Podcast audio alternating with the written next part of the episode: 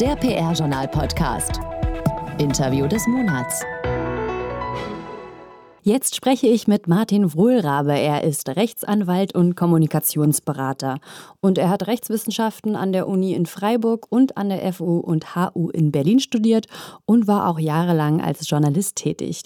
Er hat da mehrere Jahre für die Wirtschaftsredaktion der Bild-Zeitung geschrieben und war auch als Autor für Spiegel Online tätig. Außerdem arbeitete er als Referent für Wolfgang Schäuble im Deutschen Bundestag und verantwortete dort die Medienarbeit des damaligen Ministers mit. Und heute ist Martin Wohlrabe Gründer von der Krisen-PR-Agentur Consilium Dort berät er seit vielen Jahren Unternehmen und Einzelpersonen eben bei der strategischen Kommunikation von Sondersituationen. Zu solchen Sondersituationen gehören unter anderem Wirtschaftsstrafverfahren, Patentauseinandersetzungen, Insolvenzverfahren oder auch Cyberattacken. Martin Wohlrabe, hallo. Hallo. Ja, wenn ein Unternehmen erstmal in einen Rechtsstreit verwickelt ist, muss es nicht mehr nur die Richter überzeugen, sondern auch uns, also die Öffentlichkeit. Denn was nützt eine gewonnene juristische Auseinandersetzung, wenn dabei die Reputation verloren geht? Er hat darüber ein Buch geschrieben mit dem Titel Litigation PR, wie Krisenkommunikation im Gerichtssaal der Öffentlichkeit funktioniert. Ja, Herr Wohlrabe, möchten Sie einmal Ihr Buch kurz vorstellen? Sehr gerne. Das Buch behandelt im Grunde genommen drei große Blöcke. Es geht vor allem darum, den Einfluss von Medien auf Verfahren kennen und nutzen zu lernen. Es, äh, es beinhaltet große Blöcke mit, mit Erfahrungsberichten von Unternehmenssprechern, von Anwälten, von Journalisten und soll eben dann sozusagen ein bisschen den Eindruck liefern, wie gute strategische Krisenkommunikation im Rechtsstreit funktionieren kann und auch dann, sage ich mal, die Ziele, die es hat, eben auch erreichen kann. Litigation PR, das ist ja ein bisschen ein sperriger Begriff. Möchten Sie einmal noch mal kurz erklären, was er konkret bedeutet? Jawohl, das ist ein, ein völlig sperriger Begriff, da bin ich ganz bei Ihnen. Die Litigation PR ist so viel wie die strategische Rechtskommunikation, man nennt es auch gerne die Öffentlichkeitsarbeit im Rechtsstreit.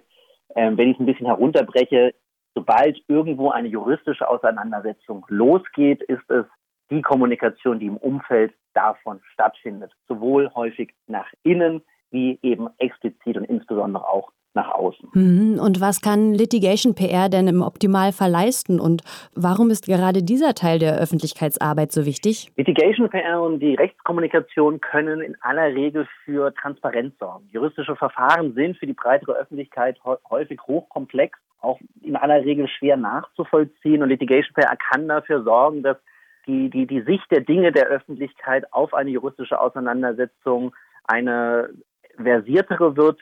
Sie kann natürlich auch dafür sorgen, wenn man sie entsprechend einsetzt und auch entsprechend leitet, dass eine gewisse Sicht der Dinge von der Öffentlichkeit auf eine juristische Auseinandersetzung übernommen wird. Hm, Sie nannten gerade eben schon das Stichwort Transparenz. Wie offen sollten denn Unternehmen in der Krise kommunizieren? Das ist so ein bisschen die Gretchenfrage, die alle Unternehmen dann, äh, wenn sie in einer krisenhaften Situation, in einer juristischen Auseinandersetzung sind, sich befinden. Mein Rat ist in aller Regel so transparent als möglich, ohne zu verkennen, dass eben in aller Regel natürlich die juristische Auseinandersetzung der reinen Kommunikationslehre vorgeht. Denn es ist natürlich dem, dem Einzelnen oder auch dem Unternehmen wenig geholfen, wenn es mal in Anführungsstrichen sehr, sehr gut beleumundet aus einer juristischen Auseinandersetzung herausgeht, aber gleichzeitig juristisch voll auf die Zwölfe bekommen hat. Andersrum muss man es aber eben auch denken, es bringt herzlich wenig, juristisch zu obsiegen, aber gleichzeitig im Gerichtssaal der Öffentlichkeit, wie man gerne vom Court of Public Opinion in Deutschland spricht, völlig verbrannt zu sein. Das ist ein gesunder Mittelweg und den muss man begehen. Der ist im jeweils im Einzelfall ein anderer mit entsprechender Vorbereitung und eben auch entsprechender Umsetzung allerdings grundsätzlich gangbar. Ja, und wenn dann erstmal eine Meinung in der Öffentlichkeit gefasst ist, wie schwer lässt sich die dann erstmal wieder umkehren oder eben auch relativieren? Das hängt auch hier wieder so ein bisschen vom Einzelfall ab. Grundsätzlich lässt sich allerdings sagen, wenn sich einmal eine Sichtweise, und das ist meistens die erste Sichtweise, die überhaupt in der Öffentlichkeit tröpfelt, festgesetzt hat, ist es insbesondere bei sogenannten Verteidigungsmandaten, also Mandaten, bei denen es primär darum geht, ähm, den guten Ruf zu schützen und gar nicht zu aktiv zu kommunizieren, ein nicht so ganz leichtes, dann auch entsprechende Ziel zu erreichen.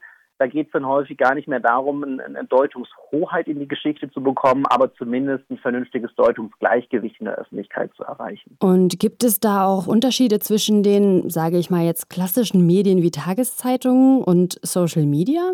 Die gibt es. Es ist so, dass bis heute im Grunde genommen klassische juristische Auseinandersetzungen primär in den, ich nenne sie mal, tradierten, traditionellen Medien stattfinden weil dort mit Blick auch auf die Interessensgruppen äh, eher die, die Informationen aufgenommen werden, was nicht im Umkehrschluss heißen soll, dass nicht eben die sozialen Netzwerke auch beständig an, an Relevanz gewinnen. Ich gebe Ihnen ein einfaches Beispiel. Nehmen Sie eine, eine, eine patentrechtliche Auseinandersetzung zwischen zwei Unternehmen, wo Unternehmen A sagt, man will was von Unternehmen B und äh, man da sich entsprechend überlegen muss, wo erreicht man denn die Leute, die für dieses Verfahren von Interesse sind und die man gegebenenfalls auch in eine gewisse Richtung lenken möchte.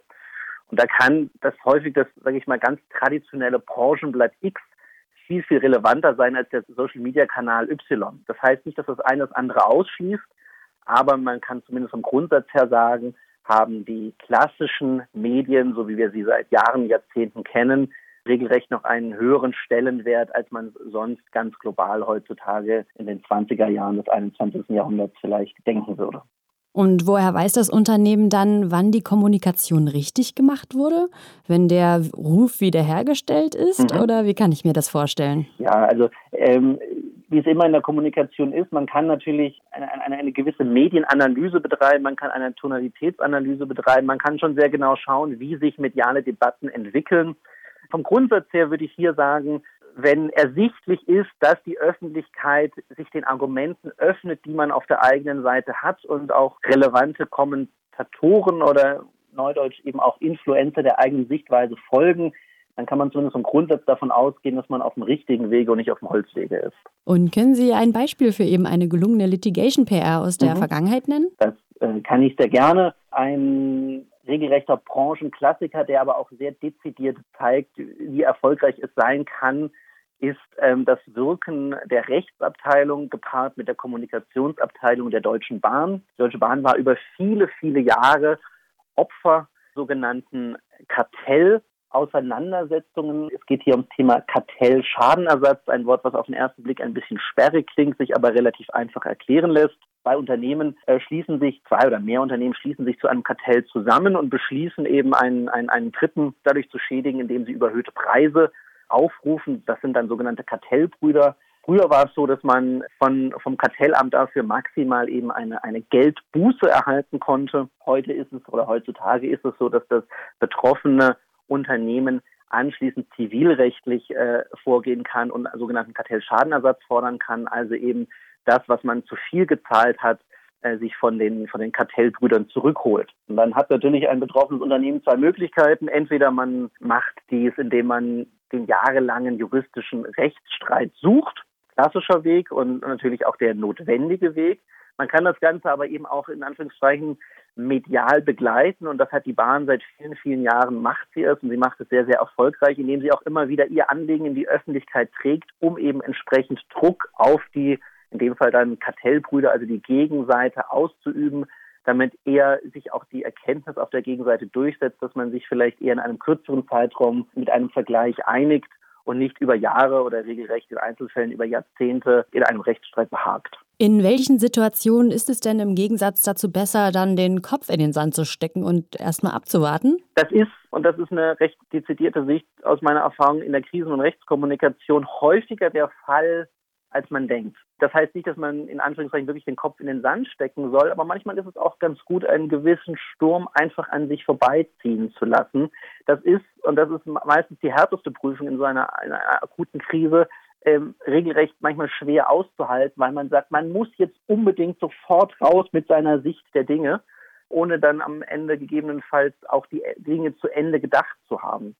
Und äh, wer dieser Versuchung nicht sofort nachgibt, gibt meiner Erfahrung nach häufig deutlich gestärkter aus so einer Krise hervor, als wenn man meint, man müsste jetzt auf Gedeih und Verderb sofort und unmittelbar und umfassend die Hosen runterlassen. Was empfehlen Sie denn persönlich einem Unternehmen, das gerade in der Krise steckt? Haben Sie da einen Tipp? Die Frage ist sehr, sehr allgemein gehalten. Das ist eine gute Frage und eine Frage, die mir äh, immer, immer, immer wieder gestellt wird. Ich kann sie nur so allgemein natürlich schwer äh, beantworten. Wenn ich Ihnen jetzt die äh, Allgemeinplattitüde an die, an die Hand gebe, dann ist sie sehr wahr, bringt trotzdem natürlich jetzt nicht so viel Substanz mit sich, einen kühlen Kopf zu bewahren. Einen kühlen Kopf zu bewahren bedeutet, tatsächlich sich die ausreichende Zeit, ohne natürlich Zeit zu verplempern, aber trotzdem ausreichende Zeit zu nehmen, sich eine grundsätzliche Strategie zurechtzulegen und die dann auch jeweils natürlich angepasst an die, an die, an die konkreten Entwicklungen, grundsätzlich durchzuziehen. Wie schnell sollten sich denn Unternehmen in einer Krise professionelle Hilfe eben in der Kommunikation holen? Das ist eine ganz sympathische Frage an einen Unternehmensberater.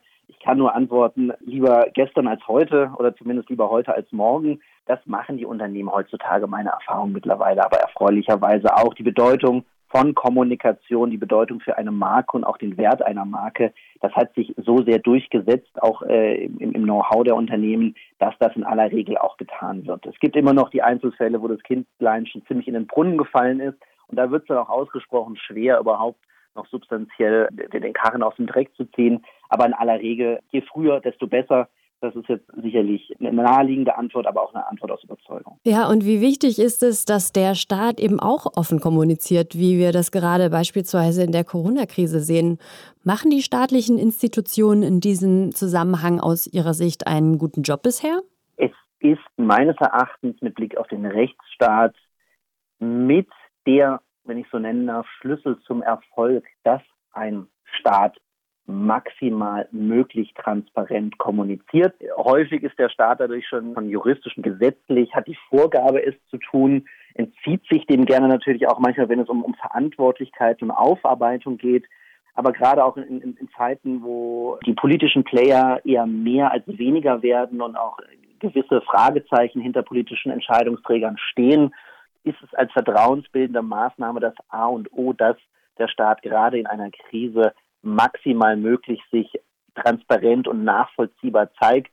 Wir hatten aktuell das Beispiel mit der Kanzlerin, mit ihrer Fernsehansprache, die erste in der Konstellation, wenn man eben von den Neujahrsansprachen absieht, dass sich die, die Bundeskanzlerin an ihr Volk wendet und eben ihre Politik auch erklärt. Und vor dem Hintergrund würde ich auch sagen, grundsätzlich machen die Institutionen, die staatlichen Institutionen, angefangen von der Bundes- über die Landes- bis hin zur Kommunalebene in aller Regel sehr, sehr gut. Und zum Abschluss, gibt es eine Art Checkliste, die Unternehmen eben in einer Krise in der Kommunikation abarbeiten können oder auch sollten? Ja, ähm, es gibt nicht die eine Checkliste, weil es sehr, sehr stark davon abhängt, was es für ein Unternehmen ist und in welcher Situation sich ein Unternehmen befindet.